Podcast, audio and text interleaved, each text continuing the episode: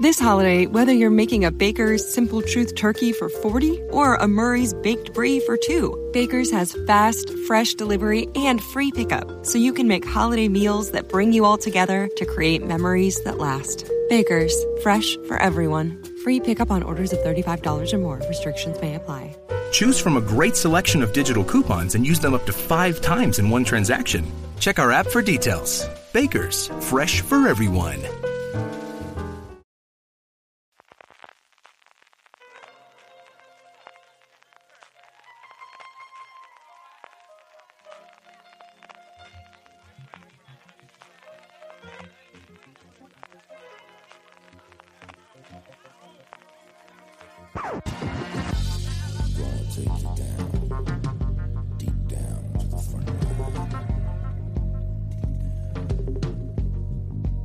Bienvenidos a Razones para Ver, el programa de fuera de series donde comentamos por qué vale la pena acercarse a una serie siempre sin spoilers, aunque en este caso ya os advierto que hay cosas en que no son spoilers, es Wikipedia, es historia, así que por los que seáis muy, muy, muy, muy eh, huyendo de estas cosas, desde el principio vamos a hablar que es una serie que nos ha gustado mucho. Nos ha gustado muchísimo.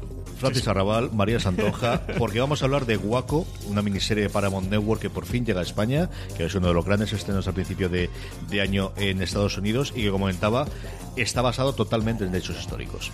Todo hechos reales, así que es verdad que mucha gente puede ya conocer la historia, pero bueno, los que no la conozcan, algo les contaremos para que tengan razones para verla, pero intentaremos, Francis, no contar demasiado detalle para quien haya llegado a este punto sin conocer todo lo que pasó en Guaco, pues que se encuentre alguna sorpresita. Sí, para los de la brigada del, del spoiler, hay que recordarle que solo tú lo comentabas, PJ, esto es historia, más allá de lo que ocurre en, en la serie de televisión, vamos a tener precauciones. Si no, si hay alguien muy alarmista, que se ponga a ver Guaco, porque esta tiene que ver. Yo se lo digo ya, razones para verla, porque sí, tenéis que ver Guaco, porque para mí ya es una de las mejores series del año. Si es alguien que, que le, le da reparito a esto del spoiler. Vamos como siempre a hacer la ficha, comentaremos después los personajes principales y algunos de los temas principales que, que tenemos y por último acabaremos recomendando quién creemos que es eh, la persona idónea para, para ver Guaco. Francis, ¿qué es esta miniserie que nos trae en este diciembre eh, Paramount Network aquí España? Pues desde el lunes 3 de diciembre, que es el día del estreno, a las 10 y cuarto de la noche en doble episodio, llega en exclusiva a España la producción de Paramount Network. Guaco es una miniserie basada en hechos reales que narra en seis episodios las diferentes perspectivas de su protagonistas en el enfrentamiento de 51 días entre el FBI, la ATF, que es la Agencia Federal de Estados Unidos de Alcohol, Tabaco, Armas de Fuego y Explosivos, ahí es nada, y el grupo liderado por el profeta David Koresh, asentado a las afueras de la ciudad de Waco, en Texas.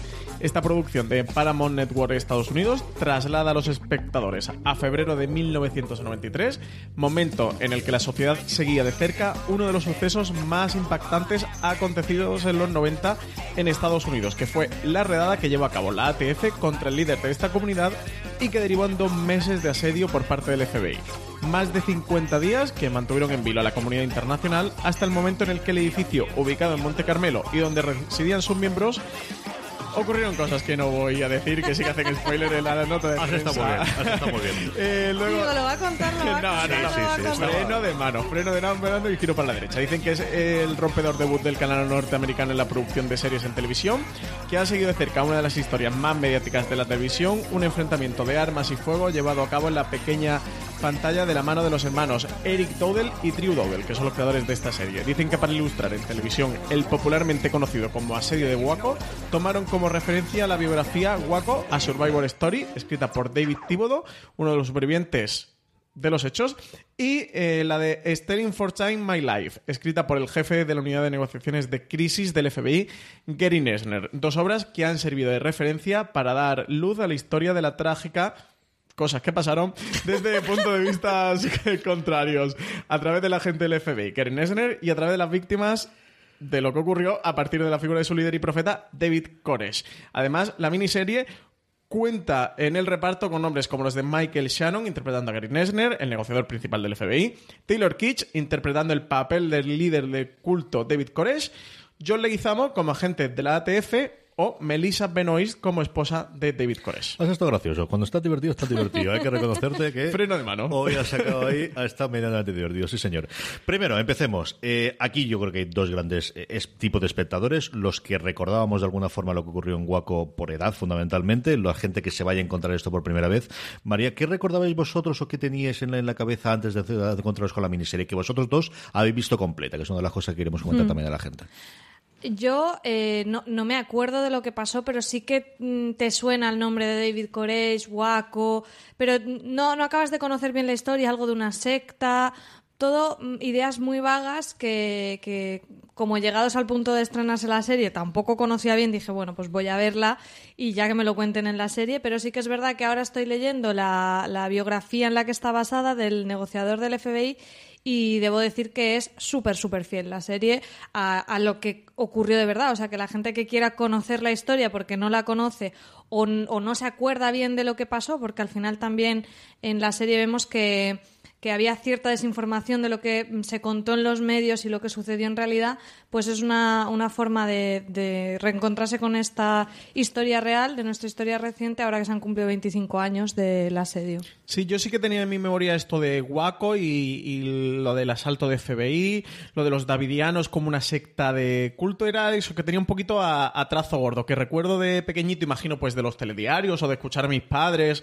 o a gente de cerca, lo que me pasó igual que a María, que, ya que llegaba esta miniserie, que en Estados Unidos se estrenó en enero, creo que fue en Paramount Network, y luego anunciar Paramount Network en España que le iba a traer, pues preferí de, oye, voy a disfrutar la serie y, si luego me, engancho, eh, pues tiro de Wikipedia y de Google y me informe todo lo que ha pasado. Desde entonces eh, estoy sumido en, en por los mundos de Internet todo lo que ocurrió alrededor de esta serie de Waco, alrededor de esta figura de este líder carismático de una secta o no del, David eh, eh, porque de verdad que es una historia absolutamente apasionante todo lo que ocurrió, desde el germen y desde todo lo que mm, está alrededor de, los davidianos, de esta secta de los davidianos, como alrededor de, lo del asalto, del asedio en sí del FBI, todas las circunstancias que hubo, lo que había ocurrido, el contexto histórico de, lo que ocurre justo antes, de la administración eh, Clinton, de la ATF, bueno, muchas cosas que hay alrededor. Pero bueno, lo que tenía un poquito en mi memoria era como mm, que lo que pasa es que no sé si lo, sin memoria lo confundía con otro hecho, ¿eh? como que era una especie de secta que, querían suicidarse o que estaban preparando un suicidio por el fin de los días. Por lo que he visto en Wacom, la cosa no va por ahí, o no, sé si formó parte de, la campaña de desinformación del FBI, pero bueno, es algo que vamos a tratar ahora en Razones para ver. Es la serie, como comentaba Francis, con la que de alguna forma eh, se presentó en Sociedad para Network después de la reconversión. Ellos tienen un canal que se llama Spike TV que hacía un poquito de todo, tenía sus series humorísticas, tenía sus realities, tenía programas de entretenimiento y ahora, bueno, pues intentaba sumarse a este cargo de, sobre todo de series de prestigio, ¿no? En Hechos uh o cuatro y esta la gran presentación en sociedad. Como comentábamos, es una serie que se centra en el asalto. Es cierto que al final, bueno, pues toma decisiones de ir un poquito adelante para contar toda la parte de Rich, Redmond Rich, ¿no? Ruby Rich. De Ruby Rich, que sí que le da un entorno de por qué de alguna forma, sobre todo la ATF, se mete en este sarao y ahora podemos comentarlo un poquito, pero en cambio ya nos da como, como un hecho, ¿no? El que yo ya está en Monte Carmelo y que ya tiene alrededor, pues eso, las ciento y pico personas que tiene David Koresh. Y empecemos por él, ¿no? Porque al final aquí tenemos tres o cuatro personajes principales, dos de ellos porque son los que escriben el libro de los que se basa, pero indudablemente, bueno, pues es Taylor Kitsch como David Koresh, la vuelta de Taylor Kitsch después de estar, bueno, de haber sido una estrella en ciernes después de Friday Night Lights y de haber, bueno, pues ser eh, golpeado repetidamente con la dura realidad intentando ser una estrella de cine, especialmente con John Carter de Mars, que fue un desastre absoluto en, en Disney, que esto yo creo que les ha vuelto a poner en el, en el de mucha gente. Esta semana pasada teníamos el conocimiento de que estaba realizando una miniserie para HBO. ¿Qué te ha parecido? ¿El, personaje realmente interpreta ese mesías carismático que constantemente los demás, sobre todo alrededor de ellos, nos están, nos están diciendo que sí, sí, es el mesías y por eso le seguimos? Yo creo que es un personaje súper interesante por lo complejo que es y me parece que la interpretación de Kitsch es fantástica porque Claro, él, él a sí mismo, este, este personaje histórico, se llamaba como el, el, el, Mesías mm, pecador, ¿no? Esa contradicción de decir, bueno, yo soy un enviado de Dios, pero a la vez puedo estar haciendo un poco lo que me dé la gana para tener bula y, seguir haciendo lo que me dé la gana, como tener cinco o seis mujeres, ser el único con aire acondicionado aquí en el retiro que me he montado. Eso a CJ no se lo habrían hecho, ¿eh? Eso CJ, el CJ no jamás habría sido davidiano, dejarlo sin aire acondicionado. Es verdad. Eso CJ no cuela. Hay en Texas que se tiene que estar fresquito. Entonces, eh, yo creo que él lo hace muy bien con esos speeches que se marca recitando la Biblia, porque se sabía tramos de la Biblia eh, y fragmentos que recitaba para cualquier discusión. Me parece que están muy bien presentados. Sí que es verdad que no entran un poco en el cómo empieza todo esto, ¿no? Cómo él consigue reunir a una comunidad de fieles que, le siguen devotamente y que realmente creen que es el, enviado de Dios para prepararse para el apocalipsis que va a llegar. Pero sí me parece que está en la serie bastante bien explicada esa figura mm, que al final mm, no, no, empatizas con él porque, porque dices, bueno, este hombre en cierta manera está manipulando a gente, pero es que él realmente se cree el enviado de Dios. Por eso digo que es más complicado que simplemente eh, esos personajes como el que veíamos en Wild Wild Country, ¿no? De Osho, que dices, este lo que es es un jeta con una labia que no veas, no. Y con 80 Rolls Royce. Exactamente.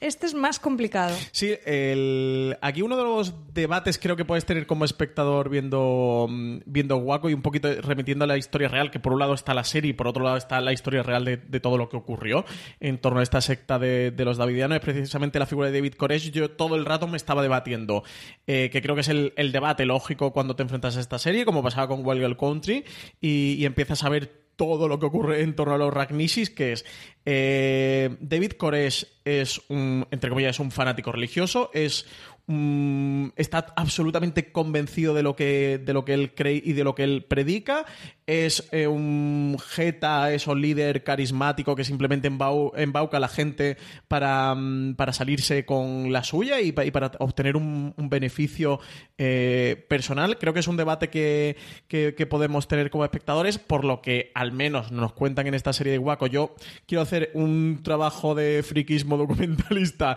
de, leerme todo lo que pueda sobre el caso y de bucear por internet, investigar y de, y de verme vídeos en YouTube, que hay vídeos en YouTube de David Koresh, de testimonios reales eh, de, qué parte había, de si realmente él estaba absolutamente convencido y es un fanático religioso y punto, y no tiene más, eh, o eso, o, sí que era una persona que, lleva algún interés espurio en torno a esta secta de los davidianos. Es tremendamente complicado hacer a través de una serie de televisión mostrarte a alguien al que la gente sigue con fe ciega, ¿no? Y aquí constantemente el recurso que tienes son sus monólogos, pero sobre todo es el cómo reacciona el resto de la gente, ¿no? Y el, yo creo que en los dos primeros episodios sí hace una gran labor, sobre todo con los dos lugartenientes que tiene, que son mm. dos personas que han dejado absolutamente todo por circunstancias porque lo creen. Tanto el lugarteniente principal que tiene, que es el teólogo, que dice es que lo que él ha hecho después es lo que yo llevo estudiando 20 o 30 años y jamás nadie potente la serie. me lo ha ¿eh? explicado como él. Y luego el abogado, ¿no? Que es, eh, y además esa combinación. La otra parte es que cómo logras hacer un discurso tan, tan bueno. Te lo crees y lo hace muy bien él, pero esa es la parte de, cómo vas a transmitirte toda esa parte que ellos fieles, de los fieles mm. sienten es mucho más compleja. Eso, yo creo que la serie lo da por hecho y lo que te va a contar es qué pasó con esta comunidad. O sea, no entra a decirte que, que a mí me gustaría, pero es verdad que creo que sería otra historia de decir exactamente de CJ lo que estás diciendo. ¿Cómo haces ese discurso, cómo tienes ese carisma para que esta gente lo deje todo y se vaya contigo, que eran más de 100 personas? Sí, porque fueron una especie de comunidad allí en Monte Carmelo, en una gran casa que se construye en la comunidad donde está viviendo y que finalmente asaltará el FBI. Hablábamos antes del FBI, precisamente, Gary Noschner, interpretado eh, aquí por, por un grandísimo, yo creo que está, bueno, lleva cinco años, cinco o diez años lleva en estado de gracia Michael Shannon, que se había prodigado últimamente también en cine, pero que ha vuelto a hacer series. Como decía María previamente, es eh, de alguna forma uno de los dos libros lo escribe él y es el principio de establecer las bases de la negociación moderna, ¿no? De cómo alguien mm. puede intentar convencer a alguien. Me gusta mucho que se llama Stalin for Time, de intentar robar el tiempo, de, que pase el tiempo, que nadie llegue a una decisión, que nadie pegue el primer disparo, ¿no? Sí, la, biografía es muy interesante y, la, y creo que la serie refleja todos los detalles eh, de, una manera magnífica, porque este hombre, bueno, entró en el FBI sobre los años 70, donde todavía, el, por supuesto, tenían protocolos para situaciones con rehenes, pero muy básicos, y este hombre eh, siempre ha apostado por el diálogo, por la empatía como herramienta básica de tener que entender cuál es el objetivo y cuál es qué es lo que quiere conseguir y cómo se siente el que está en el otro lado, conseguir lo que tú quieres, que es que todo el mundo salga ileso. Entonces, mm, creo que es la parte más, para mí, más interesante de la serie, ver cómo eh, estos negociadores del FBI mm, trabajaban en los 90 y, bueno, cómo se encontraban también con dificultades dentro del propio cuerpo, porque bueno, estaban los tácticos que les llaman, que, lo suyo era más pegar El brazo armado de la ley. Y eso creo que es uno de los conflictos más interesantes que se ve en la serie. Y ya digo, en cuanto a, ver, a veracidad y realidad, es, es muy, muy fiel a lo que cuenta el, el propio protagonista de la historia en, esta biografía. Sí, porque para que lo sepan los oyentes, te estás absorbiendo el, el audiolibro de Kerin Esner. Ya llevo la mitad. Más narrado por él. Sí, está muy chulo. En, en Audible está disponible y, bueno, creo que lo encontraréis en más sitios. Está narrado por él mismo, por su propia voz y es muy, muy interesante mm, hacer el ejercicio de escucharlo, o si queréis leerlo también eh, después de la serie, porque están muchísimos detalles, incluso frases que luego aparecen en conversaciones, temas que siguen tratándose ahí, ¿no? Por ejemplo, un tema que pasa superficialmente por la serie, pero estaba ahí y era, ¿cuánto está costando esto? Vamos a darnos prisita en terminar el asedio porque esto a los contribuyentes de Estados Unidos. Sí, que de hecho hay una frase en Esner de me da exactamente igual lo que cueste, hay vidas en juego y es lo más importante, de al demonio el dinero, ¿no? Pero eh, todos esos matices eh, creo que la serie los, los trata muy muy bien para ser solo seis episodios y hablar de un tema al final bastante complejo. Sí, yo creo que aquí eh, sí que los hermanos Dowell que, mm, que tenemos que tener en cuenta a la hora de ver la serie, la la, base documental que cogen para, escribir esta serie, que ellos son los creadores, son los guionistas. De hecho, eh, uno de los hermanos es incluso el director de cuatro de los seis episodios. Tiraron por un lado de, este libro de Gary Nesner, que, que, no es solo un libro en el que hable de lo de Waco, habla también de lo de Waco, pero casi ya en la parte final del libro, porque él lo que cuenta, igual que hizo el, el autor del libro de Mindhunter, el protagonista en la serie, que es quien escribe el libro en el que se basa la serie Mindhunter, que, que, en la que contaba con la producción ejecutiva de David Fincher y que David Fincher eh, dirigió también, que, yo creo que entronca perfectamente con, con este guaco. En Mindhunter tratan el origen de los analistas dentro del FBI, de esa rama de investigación para, analizar a los asesinos en serie y llegar a poder comprenderlos en un concepto que hasta entonces que están casi poseídos por un mal demoníaco judeocristiano y, y ahí sí que empiezan a desarrollar esa parte desde la psicología. Este Gary Nesner en el FBI lo que hace es desarrollar todas las técnicas de negociación que empiezan a implementarse en el FBI a raíz de los 90. Esa es una de las bases documentales. La otra es la del David Tíbodo, que fue uno de los supervivientes de los davidianos y que es el punto de conexión del espectador, la entrada del espectador a este culto religioso, a esta secta, y luego por otra parte la del... This holiday, whether you're making a Baker's Simple Truth turkey for 40 or a Murray's Baked Brie for 2, Baker's has fast, fresh delivery and free pickup, so you can make holiday meals that bring you all together to create memories that last. Baker's, fresh for everyone. Free pickup on orders of $35 or more. Restrictions may apply. Choose from a great selection of digital coupons and use them up to five times in one transaction. Check our app for details. Bakers, fresh for everyone. Podcasting is hard, but it doesn't have to be. Introducing The Science of a Podcast, hosted by Spreaker from iHeart. This weekly podcast looks at the many sides of the podcasting industry, from success, growth, and technology to the varying challenges we all face. This is one podcast about podcasting you don't want to miss. New episodes launch every Tuesday. Listen to the science of a podcast on the iHeartRadio app, Apple Podcasts, or wherever you get your podcasts.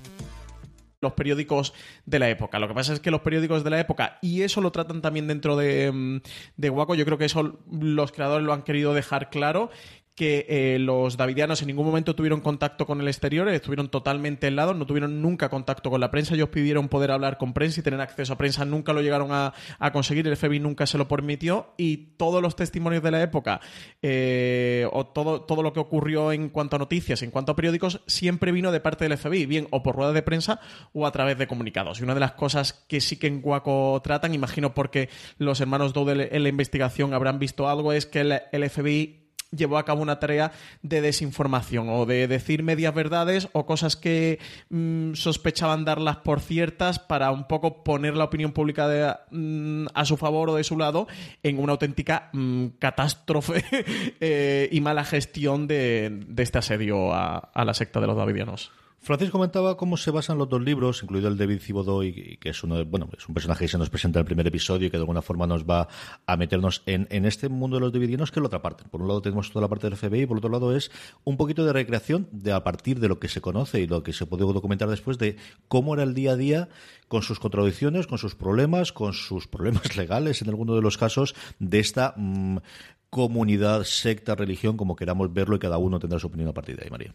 Sí, el personaje interpretado por Rory Culkin, que no hace falta decir de quién es hermano porque ya en la carita se lo vemos, aparte de en el apellido, es un poco, eh, en las primeras escenas conoce a, a, a Koresh y entonces casi que con él entramos en, en esta comunidad de Monte Carmelo y incluso él tiene un punto escéptico, ¿no? Te, da la sensación de decir, bueno, él está ahí un poco porque acaba mm, sintiéndose parte de una familia y entonces en la parte de los davidianos se juega mucho con esa idea de decir, bueno, puedes no estar de acuerdo en, en, su pensamiento ideológico y también en las cosas que hacían, porque bueno, había ahí sospechas de que abusaban de menores, cosa que nunca se llegó a confirmar, más allá de que es verdad que Corey se casó con su mujer a los 14 años, pero la ley de Texas lo permitía. O sea, sí, lo permitía siempre y cuando tuviera el consentimiento, del padre. Lo que pasa es que el padre era uno de los miembros de ese culto de los davidianos. Entonces, bueno, hay toda esa parte oscura y toda la parte del, armamento.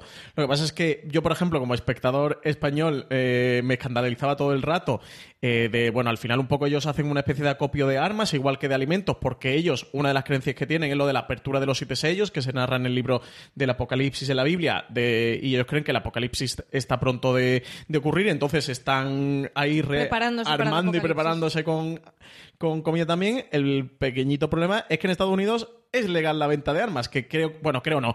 Aquí tiene mm, gran debate y gran carga de crítica por parte también de los creadores en la serie a, todas estas circunstancias, de que al final es que un norteamericano puede ir y, comprarse su arma. No todo lo que tenían era legal. No todo lo que tenían era Luego manipulaban armas para hacerla. Bueno, eso lo dice el FBI. Bueno, eso es realmente lo que os digo, que forma parte de la información, desinformación, de hasta qué punto lo sabemos. Porque como luego todo no acaba demasiadamente bien, eh, las pruebas no se, o lo que decía el FBI no se puede comprobar probar. Y todo eso también entra dentro de la parte de, de, la campaña de desinformación que hay sobre este, sobre este tema. Yo no sé si me veis, pero estoy bastante crítico con la parte de lo del FBI y todo lo que ocurre en el FBI. A ti te hago una secta y te metes en ella. Es una cosa, pero vamos, no hay secta Siempre que no y cuando me pongan aire acondicionado. Sin aire acondicionado, que no cuente conmigo. y rumbas, ¿eh? Que me he hecho también de la secta de la rumba. Hemos hablado de tres de los personajes, pero como decía el clásico, había muchos más. ¿Y qué cantidad? Aquí hay, de verdad, yo, es una de las series que más recuerdo de ver. Pero este también está aquí. Pero este también está. Pero ¿cómo puede ser? Pero, pero qué barbaridad de gente. Hay como 20 o 30 y de verdad no, no, no, personajes desconocidos. Gente a la que he visto en personajes principales o secundarios muy, muy importantes, sino un montón de series, María. Mm. Bueno, tenemos a Supergirl, que, que, más se puede decir? A Melissa Benoist, que es la, la, esposa, bueno, una de las esposas, la esposa principal, diríamos, de. Y primera, ¿no? De, de Sí, después tenemos a John Leguizamo, por ejemplo, a Paul Sparks. El reparto es impresionante y además eh, no solo todos los actores para mí están fantásticos, sino que igual que con el personaje protagonista de Cores, que es muy complejo, el resto de personajes también lo son. O sea, todos los davidianos eh, hay, un punto que los entiendes, otro que dices, no sé cómo te has metido ahí. Eh, creo que el retrato es, es interesante, no es, no es superficial. Sí, no tienes estereotipos. Yo creo que lo han conseguido muy bien, incluso con personajes muy pequeños en estereotipos. yo creo que aquí el libro de Thibodeau no habrá servido como fuente no para poder desarrollar un poquito la función de cada papel. Es muy interesante el, personaje que interpreta Julia Garner, que es la hermana de la esposa de David Koresh, de la primera esposa, y luego también esposa de David Koresh, que es un poquito el personaje que también ves crítico dentro de la comunidad o que se plantea o que se cuestiona cosas como mm, este señor se casó conmigo cuando yo tenía 14 años o, y no tenía poder de decisión ninguna. En la serie no te muestra. Eh, no sé si llamarlo abusos como tal, porque eso creo que sí, o al menos desde nuestra concepción, sí que es un abuso, ¿no? Casarte con una niña de 14 años aunque tenga el poder del padre, pero es algo que permite la ley de Texas, que es otra, yo creo que también otra de las partes de las críticas de, la serie. La serie es muy crítica con el gobierno de los Estados Unidos y, con la ley, con la actuación del FBI, y yo creo que en todas estas capas lo ve, ¿no? de hay mucha gente, o sea, esto fue un desastre porque hay mucha gente que hizo las cosas muy mal y es una acumulación de, malas decisiones y, de, malos hechos que desembocan en una tragedia como esta en un país que permite las armas y, un largo etcétera de, de, cosas o permite que te cases con una niña de 14 años teniendo el consentimiento del padre. Momentos, personajes, escenas que te hayan gustado especialmente, María. Pues yo creo que un poco porque me, por, al estar leyendo la biografía, pero me quedo con Gary Nosner porque me parece que eh, todo el discurso que tiene, dentro de que, bueno, que al final los negociadores del FBI tienen un objetivo y pueden jugar al engaño en cierta manera para conseguir lo que, lo que buscan, pero esa, esa apuesta por el entender al otro, el, no ver al otro como un enemigo y la comunicación me ha gustado mucho. Y ver al otro como personas, que es algo que también tratan en la serie, de cómo en el FBI para ellos son casi como si fueran esos animales. Bueno, son unos fanáticos religiosos y tal, y da igual lo que ocurra con ellos. De hecho, hay varias veces que el personaje Green Esner lo dice en la serie de, oye, que estamos tratando con, seres humanos, de que no se os olvide y no se os vaya de, la mente. Es muy interesante el, ese personaje, ¿eh? pero muy, muy interesante el perfil. ¿Y tú con quién te quedas? Eh, con todos puedo quedarme, con, el cast completo. De, no sé, a mí el personaje, los protagonistas me gustan mucho. Gary Nesner, eh, y además que está Michael Shannon detrás, o, David Cores con Taylor Kitsch, creo que son interesantísimos. Pero el, personaje de Steve Schneider, que es como el, el mayor creyente, ¿no? El segundo de la secta de los Davidianos, que está protagonizado por Paul Sparks. El personaje de Rory Culkin, este David Thibodeau, que es quitando a David Koresh, que, que, es Koresh y, alrededor de él ocurre eh, todo, al final las fuentes de información de los creadores son Gary Nesner y David Thibodeau y creo que esto se nota en la serie, los dos personajes son los que más peso tienen, me ha gustado mucho el personaje de, de Julia Garner em, de ver esa actitud crítica en contraposición precisamente al de su hermana, el de Melissa Benoist, que es la posición más complaciente y, esa creencia más ciega de que, de que todo lo que hace mm, eh, David Koresh pues está mandado por Dios, ¿no? Y que es un poco ese, ese mesías. Eh, incluso el personaje de John Leguizamo, que ese es el personaje... O sea, vas a decir todo el reparto. De la ATF, lo he dicho, pero lo he avisado, yo no engañé a nadie. que es el punto de entrada del, de, también de, de, la... Ver la primera visión de la ATF y, de, la visión gubernamental sobre lo que allí está ocurriendo a, través del personaje de John Leguizamo lo ves muy bien, porque llega un punto en el que él llega a conocerlos y, llega a comprender, digamos, que junto a Nesner, que siempre tiene la visión empática pero desde fuera, el personaje de John Leguizamo tiene una posición empática pero porque los ha visto desde dentro y tiene un poquito más de noción de la realidad de lo que está ocurriendo allí. A mí me ha pasado un poquito con Guaco que si siempre nos quejamos de series, yo qué sé, de 13 episodios, no ha pasado con las de Marflix, ¿no? De, oye, esto en 8 episodios o en 10 te hubiera quedado mucho más redondo. En Guaco eh, con, son solo 6 episodios y todo el rato estaba pensando, joder, me hubiera gustado ver 8 o 10 episodios de esto. Me ha pasado, creo que la primera vez de, tener el proceso invertido de decir, me hubiera gustado tener dos episodios más para que pudieran contar un poquito más quiénes son estos davidianos y un poquito más de contexto. Creo que del FBI sí llegamos a tenerlo bien. Eh, de los davidianos te cuentan mucho, pero me hubiera gustado ver algo más de ese, de ese culto, de esa secta religiosa, pero entiendo que, que los creadores no se quieren meter en esto porque es un fango importante y más con las pruebas que hay reales, que es que no prácticamente no, hay pruebas. Yo no he visto la serie completa cuando estamos grabando esto, la terminaré de ver de seguro antes de que, de que podáis eh, escuchar el programa. Sí he visto los tres primeros.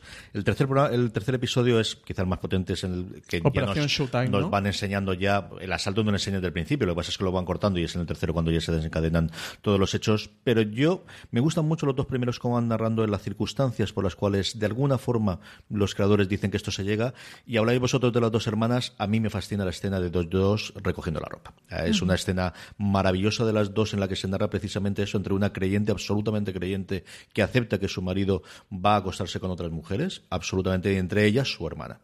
Su hermana que es o cuatro o seis años menor que ella. Y la hermana como comentaba antes Francis diciendo de es que yo me han hecho creer es la única persona de todos los davidianos, al menos es todo lo que he visto yo, en el que mi padre cree en esto hasta el punto de haber mm, eh, dado el consentimiento para que mi hermana se casase y que luego yo me volviese a casar con él eh, cuando tenía 14 años y es la primera de es que no hay más mundo y que a través de Divodo y de esa relación que tiene con él empieza a ver que es que a lo mejor hay otro mundo y no tiene por qué ser necesariamente esto, queriendo mucho a mi padre, queriendo mucho a mi madre, a mi, hermana, perdonarme, y siguiendo fielmente a David Cores, que le tengo mucho cariño, pero es que mm, se acostó conmigo cuando tenía 14 años.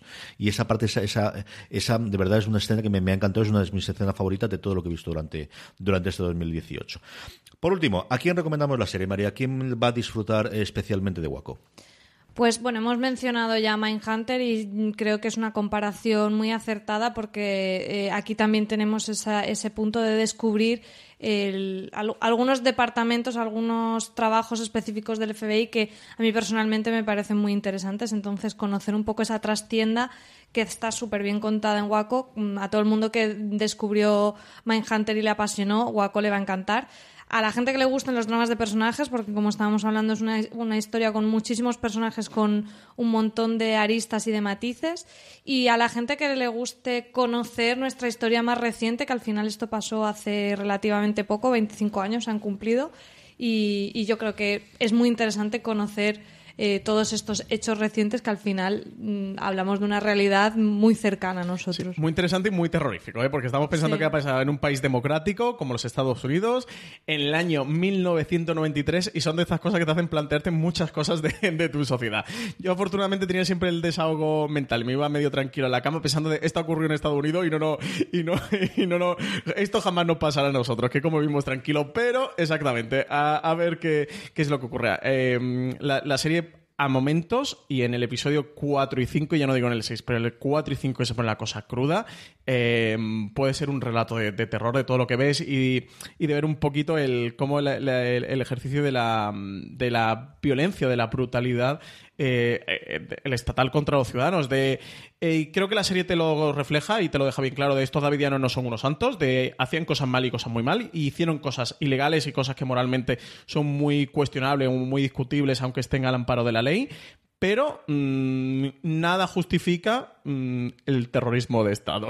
Pero bueno, no me voy a meter más, porque si no voy a terminar haciendo un review en vez de un razones para ver guaco. CJ, te respondo a la pregunta. ¿A quién se la recomiendo? Se la recomiendo a la gente que haya disfrutado Mindhunter, eh, se la recomiendo a gente que haya disfrutado Manhunt una Bomber. Se la recomiendo a gente que haya disfrutado Wild Wild Country. Y, se la recomendaría a gente eso, pues que esté buscando una historia así basada en hechos reales, potentes, un, un thriller y que le interesen este tipo de historias, que quieran ver grandes personajes y, grandes actores. Además son solo seis episodios, o sea que la serie de verdad que, se ve muy rápida y de, estas que te devoras. Y que si yo le pongo una pega hoy a algo que no me haya gustado de Guaco, es que solo me hayan hecho seis horas, porque con ocho, con diez, hubiera disfrutado dos o cuatro horas más de esta maravillosa serie. Yo creo que es una serie que tendrá distintas lecturas en función de la edad. Yo creo que la gente de mi generación de en torno a los 40 años que al menos que seguían en su momento las noticias, que era más sencillo porque hay menos canales y menos cosas que ver, recordarán aquello y saben cuál es el desenlace y descubrirán o recordarán esa parte. Creo que la gente más joven, eh, si intentan o si no se entera de nada, se van a sorprender una vez detrás de otra. Creo que es una serie a la que le guste la historia. Yo, vosotros la comparáis con Mindhunter, yo siempre la comparo con The Looming Tower.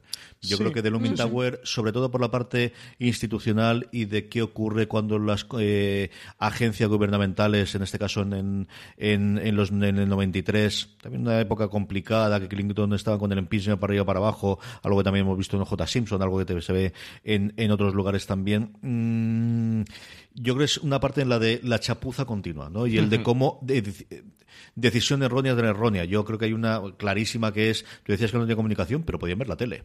Y entonces hay muchas cosas que se desencadenan de cosas que ellos están viendo que el FBI está haciendo, ¿no? Y decisiones que se toman dentro de, especialmente de Icores, que luego tiene revelaciones, y ahí entra la parte de, tiene una revelación, no es que a partir de lo que acaba de ver y de cómo lo ha tratado, toma esta decisión, porque yo creo que al FBI se le olvida que esta gente tiene televisión y que están viendo lo que ellos están diciendo, ¿no? Es una cosa. Yo creo que se le olvida que son seres humanos que, están ahí, pues no sé, con, con, gorrinos o lo que sea. Entonces, yo creo que es una serie, eh, de verdad, para verla. Al final es una miniserie de seis episodios que, como decía Francis, se va a estrenar de dos en dos desde primeros de diciembre, ¿no? Sí, el, lunes 3 de diciembre emite los dos primeros episodios a las 10 y cuarto de la noche y luego. Eh, el los, 10 y el 17, no Los dos siguientes el 10, el, el 17, sí. Eh, imagino que harán reposiciones porque es una serie fantástica eh, guaco, imagino que, seguirán emitiéndola, pero en cualquier caso, 3, 10 y 17, tres, los tres lunes consecutivos de diciembre podéis verla en Paramount Network. Pues hasta aquí ha llegado estas razones para ver María Santonja, para cuando hagamos el review, que ya he leído los dos libros, nos tienes que comentar más cosas de estas dos personas. ¿eh? Tomaré notas. no, Francis Arrabal, hasta el próximo programa. Hasta el próximo programa. ¿Qué ganas tenías de hablar de Guaco? CJ? me, estaba reconcomiendo, necesitaba soltar todo lo, que, lo que quería comentar de Guaco. Con lo que has hablado de Guaco, y será posible. a todos vosotros, gracias por estar ahí. Mucho más contenido en fueraseries.com, incluido nuestro contenido en texto eh, sobre Waco. Mucho más eh, contenido en audio en nuestro canal de podcast, que podéis disfrutar de él en Apple Podcast, en iVoox, en Spotify o en vuestro reproductor de confianza. Gracias por escucharnos y recordad, tened muchísimo confianza, muchísimo cuidado y fuera.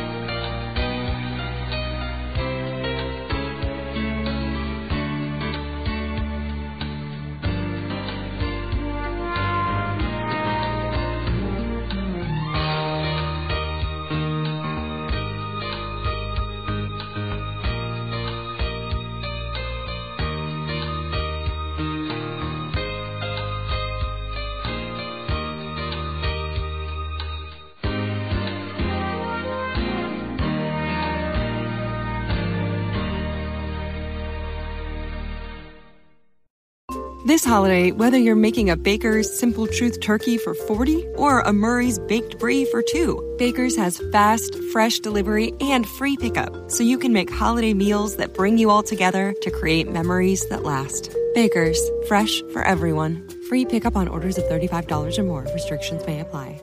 Choose from a great selection of digital coupons and use them up to five times in one transaction. Check our app for details. Bakers, fresh for everyone.